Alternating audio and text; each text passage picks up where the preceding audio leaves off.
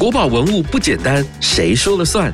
历史名家放光彩，谁说了算？听故宫说，有趣到停不下来，马上收听《公说公有理》。大家好，我是阿哲，欢迎收听《公说公有理》。你对中国传统女性的印象是什么呢？勤奋纺织，遵从三从四德，还是扑花扑蝶，悠游在花丛里头呢？或是像娇子三千的孟母那样的慈爱跟有智慧？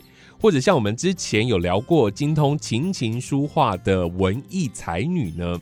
当然，各种面相的女生都一定会有哦。今天我们要带着大家来认识另外一种不同形象的女性。不是柔弱顺从的形象，而是强悍、充满力量，能够上战场抗敌、不让须眉的杨门女将。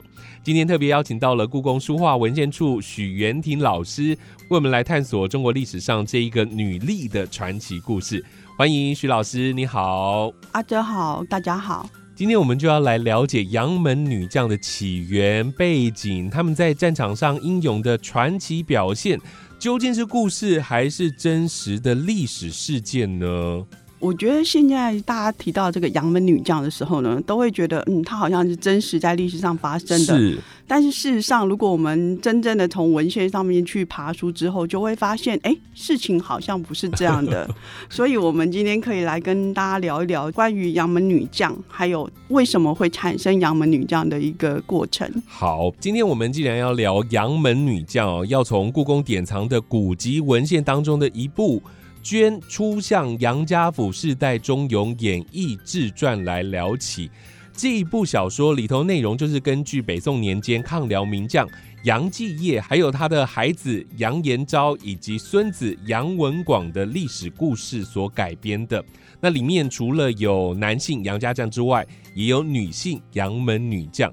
老师是不是跟我们来介绍一下这部小说的内容？杨继业这个人呢，呃，在历史上也把他称作杨业。嗯，这个杨家将的故事，其实就是真实发生在历史上的杨业的故事。嗯哼，我们其实可以先聊一下，就是为什么他那么引起后世的一个重视。嗯哼。那个时代应该是北宋，如果从西元来计算的话，它大概是从西元十世纪的时候。这个故事呢，有一点跟当时的宋辽战争有一个关系。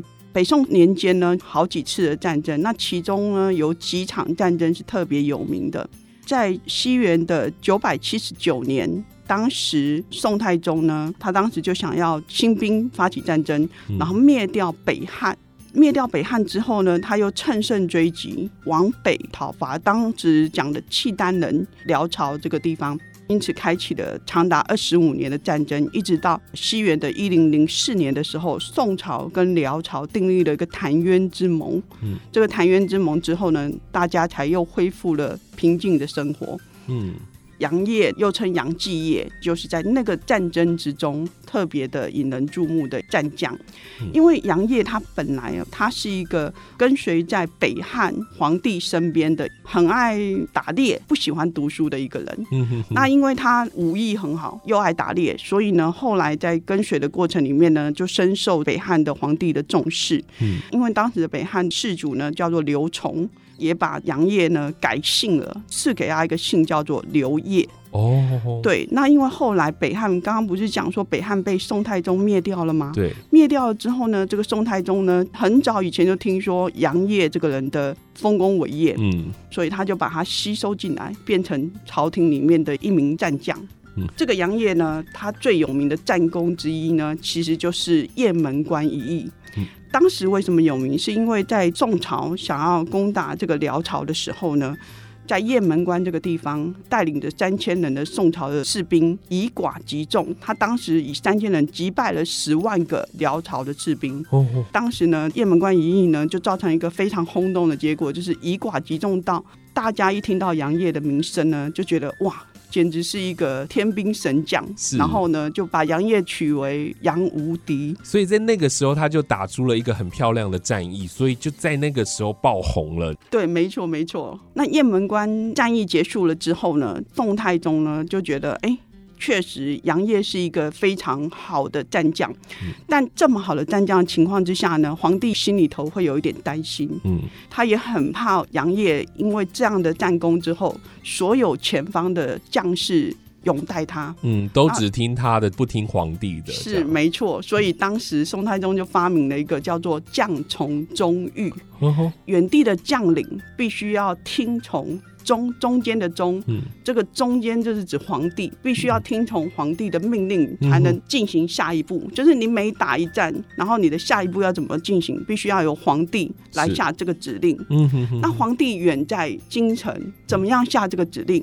于是他就派了一个人，叫做监军监督。军队，对，监督军队的一个呃皇帝的亲信，然后负责呢就是监督这个前方的将士到底做了些什么，然后回报给皇帝，皇帝再从京城下指令。这样传达过来的，是不能自己随便发号施令这样。对对对，不能自己说想要干嘛就干嘛。所以当时的将从中御这个做法，虽然给皇帝就是满满的安全感，但是对于前线的将士们，不管做什么事情，你都要先得到监军的同意，然后你才能够进行下一步。这对杨业来讲是一个非常不受信任的过程。对。之后呢，又有一场战役，那个战役呢，就决定了杨业为什么会到后世变成一个这么红的红人。哦，这个战役在历史上称作雍西北伐。这个雍西北伐是雍熙年间的时候呢，由宋太宗发起的一个战争。那那个发起的战争就是宋太宗呢，当时听说。辽朝的君主呢刚过世，然后是一个十二岁的小孩子即位当皇帝的。是在这么小的皇帝的情况之下，其实真正背后是由他的母后主持朝政的。他心里想，母弱子幼，在这种情况之下，不就是攻打他们的最好机会？没错。所以他就当时就派了杨业来做这件事情，当将领，然后攻打辽朝。因为在攻打的过程里面呢，宋太宗只给了杨业五万的士兵，嗯，但辽朝的军队有二十万人，哦，所以也是一个以寡击众。对，那但是这个以寡击众的情况之下，又多增加了一个人物，叫做监军。嗯哼，那当时那个监军叫王生，王生呢，在攻打的过程里面呢，他一直不断的要杨业出兵，嗯，带兵这个攻打这个辽朝的士兵。但是呢，杨业呢就讲说，我们现在的情势对我们非常的不利，所以我建议不要冒进，不要直接往前冲，而是应该要等待好的时机再打。是，那结果这个监军呢，他就讲了一句话说。难道你忘了你是北汉降将的身份了吗？嗯哼，你今天不想出兵，是不是因为你别有恶心？嗯哼哼，就杨业是一个，就是我们讲血气方刚的一个将领，说他受不了人家这样子刺激他，是，于是他就说：“我这颗头颅算什么？”如果真的要我舍身带兵打仗，那有什么难的？重点是我带的这五万士兵，他们都有妻有子，我们不能让他们白白去送死。对，讲完了之后，杨业还是出兵了。即使知道前线的结果可能不是如他所料的，但他还是出兵了。在出兵的过程里面呢，建军呢听到杨业在战争中落败的时候呢。立刻带领了人往后方撤退。嗯哼哼。那当时呢，这个杨业的主帅呢叫做潘美。潘美呢原先答应杨业要在陈家谷这个地方支援援兵，但是当下呢也放弃了。哦。所以杨业等于带领他剩余的一些部将，就是在陈家谷这个地方被歼灭了。那被歼灭了之后呢，杨业是被俘虏的。是。因为辽朝听说杨业的战功。标榜嘛，然后所以很希望能够收纳他，变成自己的人，嗯，所以是把他俘虏起来的。当时杨业呢，就是跟。他的将士们呢，打算就是同生共死，所以他最后是绝食而死。在历史的记载里面，他是绝食而死，但是在小说里面呢，是把他写成他是去撞了一个叫做李陵碑，嗯，撞碑而死。但不管怎么样，杨业都是为国牺牲这样子的一个情况。嗯哼哼，所以他在那个时候他自己有看对情势，但是呢是被逼着上场的，不能违抗命令嘛，那只能上场。后来又没有后援，所以他们才会被围剿，最后被逼到死路。没错，阿哲整理的非常好，就是其实杨业是在一个这样子的一个悲壮的情况之下牺牲的，所以到了后来在宋代的时候呢，史书在记载这一段的时候，却没有把杨业用一个很如实的方式记录起来，嗯，只是轻描淡写的把杨业的事迹呢说了一下。真正杨业的事迹被后人推波助澜，到变成一个天兵神将这样的一个角色的时候，其实是在明代的时候。嗯，明代的时候呢，有几位的小说家，他们就开始把。杨业的故事，也就是杨家将的故事，整理起来，就是一开始的时候呢，阿哲提到的这一本书，这本书呢叫做《捐出相杨家府世代忠勇演义志传》，很长哦，很长。对，它这个第一个字念“捐”，就是左边一个“金”，然后右边一个“隽永”的“隽”。对不对？然后又还有出相，捐跟出相到底是分别代表什么样的意思啊？阿哲问的很好，因为这个捐这个字呢，它其实是雕刻的意思，就是刊刻的意思，就是他重新在刊刻这本书。很显然，就是他告诉世人说：“哎，其实在我之前已经有杨家这样的故事了。到了明代的时候呢，只是我们把他的故事再编演的更详细、更清楚这样。那这个出相两个字呢，其实这个出相就是出去的出，然后相就是。人字旁，偶像的像，对，然后它跟另外一个名称叫做出像，这个像呢是相片的像，嗯哼，其他意思都是一样的，它都是指图像的意思，也就是这本书它是。除了文字之外，它还有插图在里面的一本书哦。所以这个书名是一开始就有的，还是捐出像是在收录到故宫之后才把它放上去的？这三个字应该是一开始就有，就是明代人他在整理这本书的时候，他就已经要宣传，告诉别人说：“哎，我这本书除了故事之外，还有插画哦。”哈，那所以用这样的方式来宣传跟。呃，推广他这本书，所以老师刚刚一开始跟我们大家说明的，就知道是北宋年间的抗辽的名将杨业他的故事，这样的真实的故事之后，在后头让很多的小说家大肆的发挥了，所以我们现在才可以听到很多精彩的故事，对不对？是的。好，那我们来聊一下，在这个杨家将演绎当中啊，当然不单单只有杨业、杨继业一个人，对不对？杨家将其实是有一群。人的对不对？对，没有错，就是除了杨业自己之外，他有他的儿子杨延昭，嗯，然后他的孙子杨文广，在历史上面，这三个人都是确确实实的存在的。哦，那但是在小说里面呢，明代的小说家他们在写这个故事的时候呢，他为了要增加这个故事性跟情节的戏剧性。所以也增加了一些虚构的人物。嗯哼哼，最特别的当然就是等一下我们会聊到的杨门女将穆桂英。是是。如果小时候有看过歌仔戏啊，其实里面真的有蛮多这样子的角色。里头除了杨继业之外，还有拿着很大的拐杖的佘太君，对不对？是没错。我最近在看资料的时候发现，哎。原来国光剧团有一个京剧的表演，它的主题就是杨门女将、十二寡妇珍惜的故事。是最近有一个石慧君的戏曲剧坊里面，他也演出了一个杨宗保跟穆桂英的故事。嗯，所以今年其实杨门女将的故事还蛮热闹的，因为很多人都对这个主题好像很有兴趣。是啊，因为它是。有一个真实故事的基底，然后来做改编的。因为在小说里面真的出现了很多很特别的女将，刚刚我们说到了很资深的这个佘太君，然后也有穆桂英。那后来其实是不是还有女眷，什么杨八娘啊、杨九妹等等，都是女生，而且数量非常的多。他们安排的不只有我们讲的这几位而已。对，其实那个阿哲刚刚提到了，就是有几个人物，其实因为他的角色分分散的非常的广泛，所以我们今天就是稍微讲一下几个重点的人物好了。嗯，其实对佘太君的这一个角色，他其实是杨业的妻子。哦吼吼，他之所以会被冒出头来，最主要是因为像杨业还有杨延昭这个父子。因为在战场上面为国牺牲了，家里头没有大人的情况之下，佘太君就肩负起支撑着整个家族的力量的一位角色。嗯嗯，这时候就站起来，等于说是在很多的过程里面，他其实都扮演一个决策者的角色。嗯嗯嗯，对，佘太君在这个历史上呢，其实学界对他有两派的说法。嗯，一派是认为历史上根本就看不到佘太君的记录，他可能是历史上真没有这个人。嗯哼，那另外一派学者呢，认为其实佘太君呢，也有可能是清朝的时候在地方志里面提到说，杨业有一个妻子姓哲，哲太君。对折的折，嗯，折太君，对，折太君的这个音呢，有一点像奢，所以这两个人可能是互换阴转的情况，也有可能折太君呢就是指佘太君。那因为折氏家族在历史上是真有其家族，真有其人，因为这个折氏家族呢，他的祖先是鲜卑族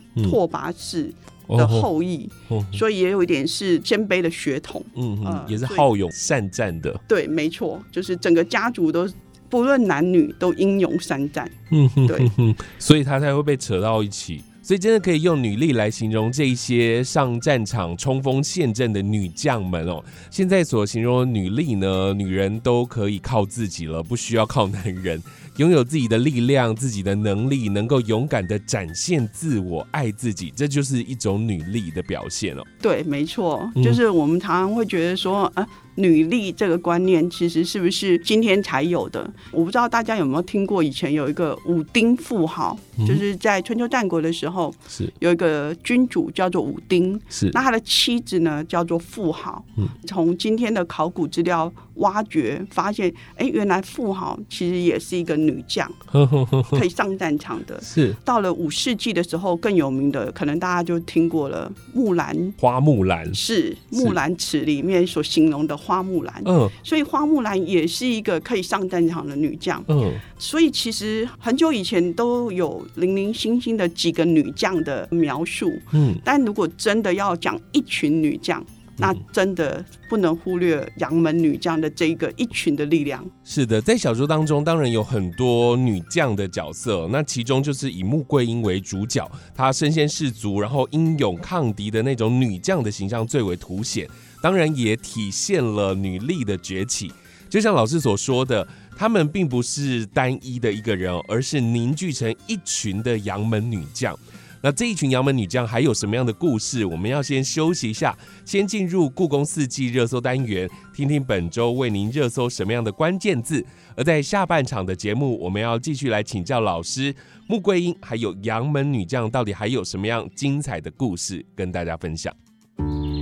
春，百花齐放，繁花似锦；夏，无患子树，绿叶盎然；秋，落雨松果，叮叮咚咚；冬，冷冽冬雨，群山缭绕。故宫胸中纳万物，琳琅满目山中藏。春夏秋冬关键字就在故宫四季热搜。本集关键字：彰献民宿皇后。故宫院藏的宋真宗后坐像轴，描绘真宗嗣后，其中有一位皇后张献民宿刘皇后，也史称为刘娥，曾被评价有吕武之才，无吕武之恶。她从歌女一路逆袭，成为宋朝太后，在水利兴建等政务上都颇有作为，也替宋仁宗打下良好基础。刘皇后也曾在捷运站、故宫博物院、国宝在线的走道现身过。如果您当时有经过，有发现她的身影吗？无论是小说角色，或是真实存在的人物，女性并不会如我们刻板印象中那样柔弱。女性也可以成为上位或是武将，如同现代以自身优势或专业发挥影响力的女性。不只有今天聊的杨门女将，从故宫文物中还能看见哪些有才华的女性呢？快去回顾第四季第十二集，她一直都在。从故宫所藏看女性之才。继续回来，我们下半场的节目。今天我们在节目当中邀请到的是故宫书画文献处的许元廷老师，要跟我们聊杨门女将哦。我们刚刚前面有聊到故宫典藏古籍文献叫做《杨家将演义》，当然不只有这一个院藏，还有一套青红文堂的科本，叫做《新捐裕民堂批评案件参补南北宋志传》，它就是南宋志传跟。北宋志传的合刊，对不对？所以可以简称叫做《南北宋志传》。在里面，他们也有讲到杨家将的故事。杨家将的故事真的是蛮精彩的，特别是穆桂英哦，她在里头描述，她是一个非常主动的一个女生，对于自己的情感是很勇于追求的。据说她就是女追男追到了杨宗保哦。这段故事的内容就是我们常说的大破天门阵。在这段情节当中，穆桂英就跟杨家将的杨宗保还有杨六郎都打过，而且都打赢他们了，可说是不打不相恋。然后最后追到了杨宗保。老师是不是跟我们来说一下他们的爱情故事？穆桂英到底是怎么追到杨宗保的？他们的爱情故事是如何发展的呢？好的，谢谢阿哲。其实那个刚刚阿哲提到了有几个人物哦，就是第一个就是杨六郎。那杨六郎是谁呢？刚刚我们讲了杨业，对不对？杨六郎是杨业的儿子。杨六郎之后呢，在史书的记载应该是杨文广。对。但是在小说里面呢，凭空的多出了一代的人物，介于杨六郎跟杨文广中间。杨六郎生了一个儿子叫杨宗保，穆桂英就是去追到杨宗保的一个角色，所以杨宗保跟穆桂英。这一代人其实凭空冒出来，就是虚构的了。对，在史实上没有他们的名字。是的，但是他们是小说里面很重要的故事。是的，因为小说里面把女追男的这个情节呢写的好像非常的特殊，所以大家都觉得，哎，为什么 可以追到杨家将？为什么会有穆桂英这个角色？她到底是谁的女儿？为什么会跟杨家将扯在一起呢？然后她又是？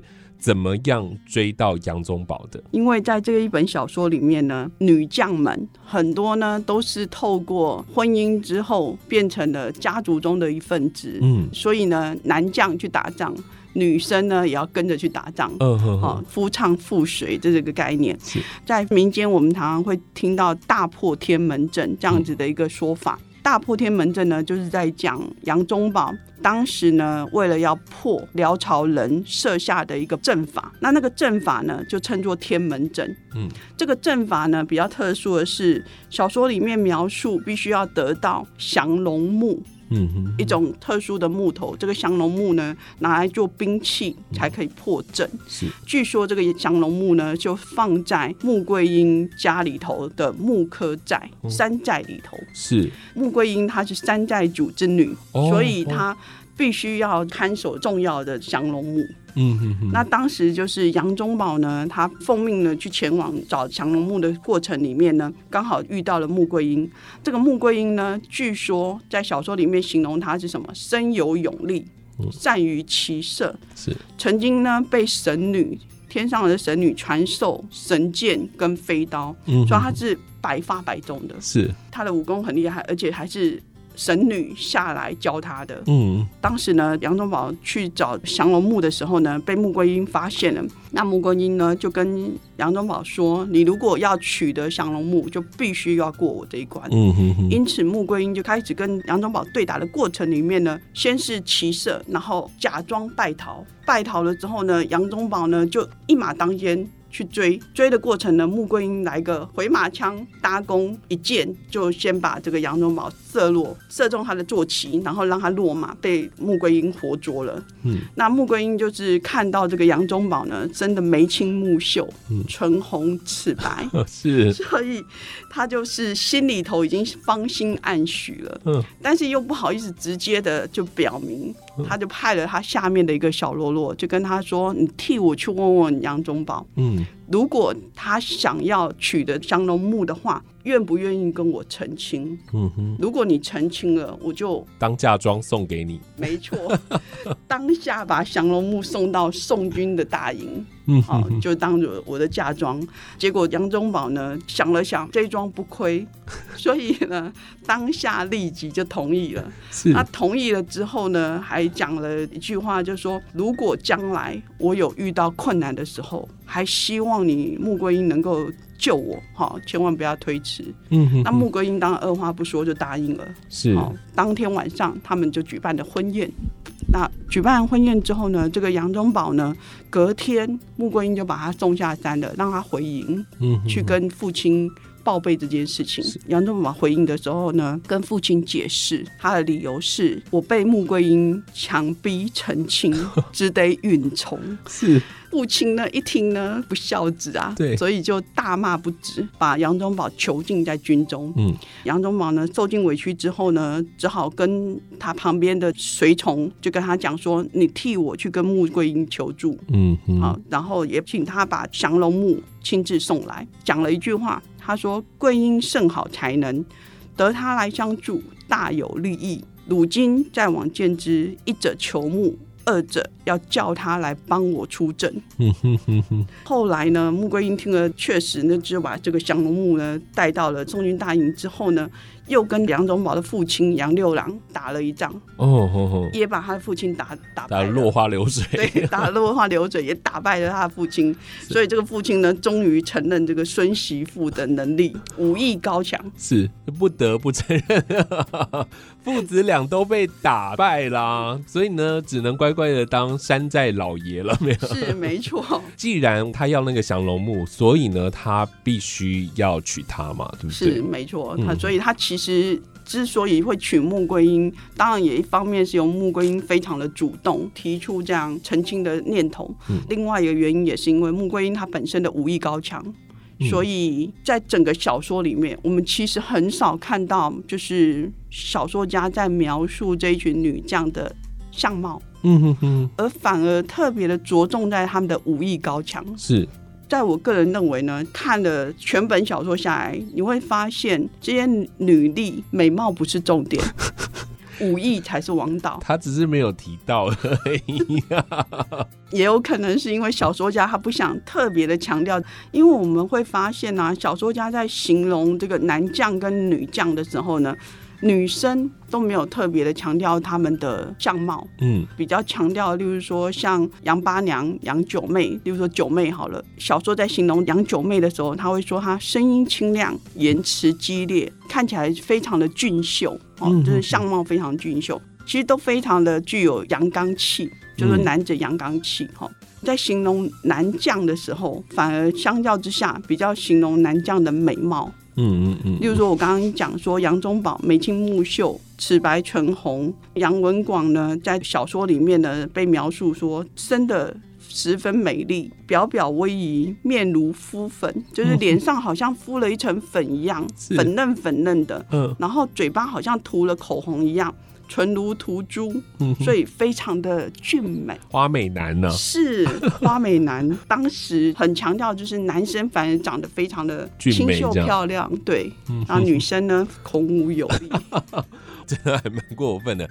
但我知道写小说就是要把人设设定的很清楚嘛，角色鲜明。然后于是呢，要写这些杨门女将，当然就要把他们有多厉害写了出来。但在小说的内容上面，有没有特别描写这些女将？她们为什么要上战场呢？她们的动机到底是主动的还是被动的？是真的杨家将，也就是他们的老公们啊，每一次在战场上都战死，或者是都是战败吗？逼得这些女将们也要去打仗？对，其实阿哲问的很好，因为其实，在整个故事发展的过程里面呢，有一个很有名的情节叫做“十二寡妇珍惜”。嗯嗯，看这个名称呢，你就会发现，哎，这些寡妇们呢，其实都是杨家男将的妻子，或者是女眷。嗯，因为家中的男将呢，可能都战死沙场了。对，就是都为国牺牲了，所以女生呢当自强，女儿当自强，就是必须要奋身出来。小说里面曾经有描述一段，杨文广他被西番国的人。困在白马关里面。他的姐姐带着大众说：“现在呢，朝廷听信谗言，不肯呢支援我家，动辄全家抄斩。所以呢，我这一次呢救这个杨文广啊，不需要朝廷领兵，我聚集家里头的家兵，念了十二个女性的名字。”称说这十二个女性巨寡妇也，都是杨家的将领，都是他们的夫人这样子。是是是，带领这一群女将讨伐西夏去救人。是，所以这一群女将真的都是有真功夫、有本事的喽。是，如果按照小说里面的描述的话，他们每一个人呢都是具有。特殊的才能的，在小说里面有描述他们这些很会打的杨门女将有什么样的武功招式吗？我其实可以分享一下，就是回到刚刚的穆桂英，我稍微讲一下穆桂英拉弓搭箭的时候呢，常常是百发百中的。对，所以他在跟杨宗保还有杨宗保的父亲杨六郎对打的时候，他都是用同一招，就是骑马的时候呢，追逐对打的过程里面，他先佯装。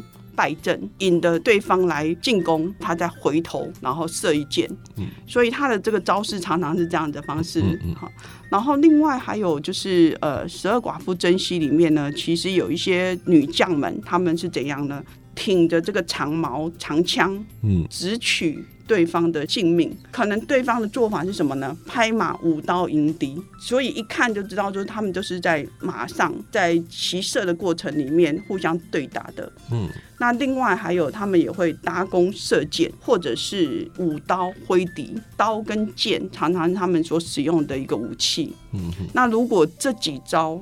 都没有办法的时候，他们还有最后一招，就是他们在小说里面呢，会形容这个女将们呢会口念咒语，然后念咒了之后呢，可能天地之间本来是。一片光明的，然后突然之间灰暗无光。是，这时候呢，敌军的将领可能就会四处的窜逃，嗯，借此呢破阵这样子。嗯，所以他们也常常用咒语的方式。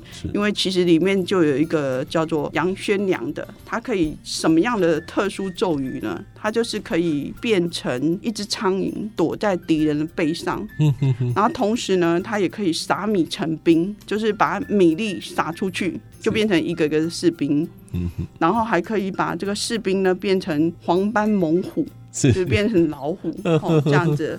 最后呢，还有把这个自己的杨家将变成老鹰，然后去攻击敌人。所以他到最后，其实故事发展到后面，好像已经。脱离史实了，是变成一个神魔小说，对鬼怪小说了。对对对对对，就真的比较像是神魔小说的那个状况。我觉得内容上有这样子发挥，应该也就是吸引读者这样子。是刚刚老师所提到的十二寡妇珍惜，它并不是只有十二位，对不对？它其实是。蛮大量的这些女将一起去征战的，是在小说里面，我们其实看到可能不止十二个女将，因为按照这个情节来描述，他曾经有描述过说，有一次皇帝在宴请他们这些战将吃饭的时候。男将做了二十几个，然后女将也做了二十几位，对，所以也许在数量上面可能不止十二，但十二寡妇珍惜的这个十二特别有定数的原因，可能有两个原因。第一个是这十二是上天给的数字，为什么这样讲？我们有听过十二生肖，对。一年有十二个月，对，一个时辰是两个小时，所以我们一天有二十四个小时，其实是十二个时辰。对，所以这十二、十二、十二的概念，其实是上天根据星象所整理出来的一个天数。那根据星象所整理出来的天数，到了后来到汉代的时候呢，变成了天子娶十二个妻妾。这样子一个定数，所以皇帝在汉朝的时候娶十二个妻妾呢，是上天赋予的一个数字。嗯嗯，对。那诸侯以下就各有等差，越来越少。哦，对，所以不能超过十二。所以我们今天听到十二的这个数量，例如说像可能《红楼梦》，你有听过金陵十二钗？是十二金钗，对，十二金钗。所以这十二的这个数字呢，很有可能是从汉代以前一直延续下来的一个当天之数的概念。那另外一个说法就是学界还有一个研究，他们认为说这个十二寡妇呢，其实受到民间信仰的影响。因为秦汉的时候呢，有一种呃驱鬼的仪式，这个仪式呢用十二兽来驱疫，疫情的疫，十二兽驱疫。是我们今天知道疫情的产生是因为病毒的关系，但是以前古代人不懂，他们就会觉得是不是上天给的惩罚？嗯，所以这样子的疫情呢，要用十二个野兽来驱除。然后到了宋明的时候，就由人来穿戴这样子的造型，是，甚至呢还转变成就是十二位。白衣女子，嗯，来组成一个舞队。这白衣女子呢，手上是拿着武器，用来驱除邪魅的，祈求神明保护的，这样子的一个民间信仰里面。可能刚好也是提到十二位的这个概念，嗯，所以两种说法都有人提出来。所以这个十二不单单只是它的数字的本身，其实是一个很重要的一些意义哦。当然，很多的学者的研究，然后就发现哦，原来有这些根据这样子。是。不过，为什么小说家要将女性的角色在剧情当中放的比例这么的重？是跟那个时代的历史背景有什么样相关联吗？嗯，我觉得很关键的原因是因为在宋代的时候，其实杨门女将或者杨家将的故事并没有被世人那么的重视。嗯，真正大家会对这个故事产生兴趣了，其实是在明代的时候的小说家笔下才开始注意到说，哎，为什么小说家会开始想要把这些他们战场上的英姿，或者是他们所受的委屈、为国牺牲的过程写下来呢？其实跟当时的时代环境可能有关系，因为从杨家将演义里面写了一个序文，他有提到说，他说从杨令公忠勇传家之后呢，传给儿子，儿子传给孙子，这些人呢，除了他们的英勇之外，即使家里头的妇人、女子之流，也跟着上战场打仗，这样子的一个爱国之心呢，用这样的方式来报效天子。那为什么会有这样子的一个序文来告诉人家说，他们当时不管男将也好，女将也好，嗯，都愿意为国，然后上战场这样的过程，其实跟明朝中期。有大大小小的战争，嗯，很有关系的。是，因为学者认为呢，从明正统年间的这个明英宗的土木堡事变，可能大家有人会在历史课本里面会看到这个土木堡事变。那其实是皇帝被俘虏的一个过程。到了中叶之后，又有三大战争，就是宁夏之役。那这个宁夏之役就是蒙古。鞑靼人起兵对打的一个过程，还有朝鲜之役。这个朝鲜之役呢，就是当时朝鲜有一个人臣之乱，受到日本的侵略之后呢，跟明朝的军队提出声援，就明朝军队援兵帮助朝鲜抵抗日本的侵扰。还有一个叫播州之役，那这个播州之役有点像内乱哈，但不管是外侮也好，还是内乱也好，当时的百姓。对于战争的阴影始终是挥之不去的，大家对战争的恐惧跟害怕其实是始终有的。那小说家除了刻意的去营造这种女将的情节，当然是吸引观众。那另外一方面，可能小说家没有讲出口的是。如果有一天国家如果有难的时候呢，女子是不是也可以像花木兰一样？嗯，因为在这个民间的戏曲里面，曾经有讲过一句，就是“木兰忠义今还见，大笑男儿不自强”。嗯哼，就是当男生都是文弱书生的时候，那女生有没有可能像花木兰一样，把奋勇杀敌，或者是说愿意一起努力上战场这种心情呢，也呈现出来？嗯，可以跟男将并驾齐驱。是在那个兵荒马乱的时期，希望男女都能够成为兵力，但我觉得在内容上是不是太淡化男生的力量了啊？是，我觉得也有一点，就是他特别的在形容女将的时候，发现哎，一般的老百姓对于天降英雌，就是本来我们是讲天降英雄嘛，那似乎对于女性的这个角色更有兴趣，所以他又在后面的这个内容里面。增加了很多女性的情节，是是了解了解。我们今天讲杨门女将穆桂英他们的故事，真的是少之又少。在小说里面还有很多精彩的情节。我突然想到，刚刚老师前头有特别提到说，这一本小说里面呢，除了文字之外，还有插图哦。他是想要告诉我们什么样的事情，想要放入这个图片在里头呢？因为其实小说家他用插图来增加他文字的丰富性，其实有一个目的，就是说希望透过插图来吸引观众的注意。嗯，因此插图呢有一个提纲挈领的作用，就是说如果我文字看的没有那么懂的话，对对对，没有那么懂，或者是看看的有点厌烦的，那我看到图像的时候，我就很快的就知道说这个故事是在讲什么。嗯，所以小说家他们就透过插图的概念来去。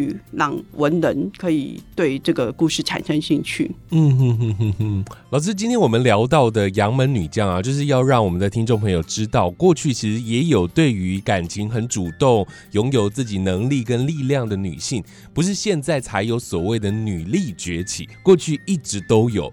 从明代开始，小说家就刻意的去创造出这样的女性，期待女生能够有这样的形象，她们可以在战场上打仗，然后她们可以勇敢的。去追求自己的幸福，当然会不会也是小说家他自己的投射，希望女生能够倒追自己呢？我觉得阿哲这个分析很好，因为其实对小说家或者是看小说的人来讲，其实都投射了自己的一个期待。对，所以也许真的在看这个故事的过程里面呢。也许小说家的期待是一回事，读者观众的想法又是另外一回事，所以我就觉得，哎，也许我们可以从另外一个角度，像阿哲刚刚所讲的，女生也可以发挥自己主动的力量，就是说你不一定一定要被动的，对，来去等待别人来追求，也许勇敢一点就可以得到你心中如意郎君。没错，没错。今天非常感谢老师为我们详细的介绍了杨门女将的故事跟历还有这些小说家们哦，为什么会将女生放到这里头？女力崛起绝对不是现代的趋势哦，过去早就流行了。听完这集以后呢，大家提到巾帼不让须眉女英雄的时候，除了花木兰，现在大家应该也可以想起杨门女将。当然，大家在看这样的内容啊，除了可以增加你自己的历史知识之外，同时，也可以发现，原来女性的形象是可以千变万化的。杨门女将她展现了女子很坚强、勇敢的一面。当然，也希望在现在的性别议题上，能为大家带来更多的讨论还有启发。再次的谢谢老师今天带来精彩内容，谢谢你，谢谢阿哲。越听越上瘾，就是爱听公说公有理。